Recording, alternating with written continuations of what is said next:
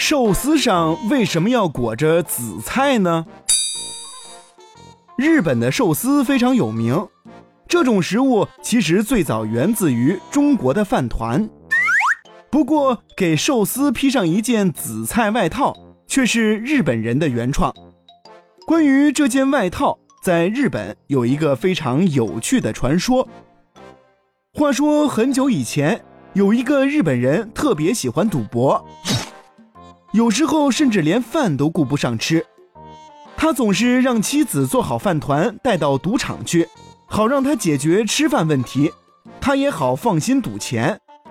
可是，在吃的时候，他发现饭团太粘手了，搞得赌桌赌具上也都沾满了饭粒。后来，他灵机一动，让赌场的服务生找来一块紫菜，然后用紫菜包着饭团来吃。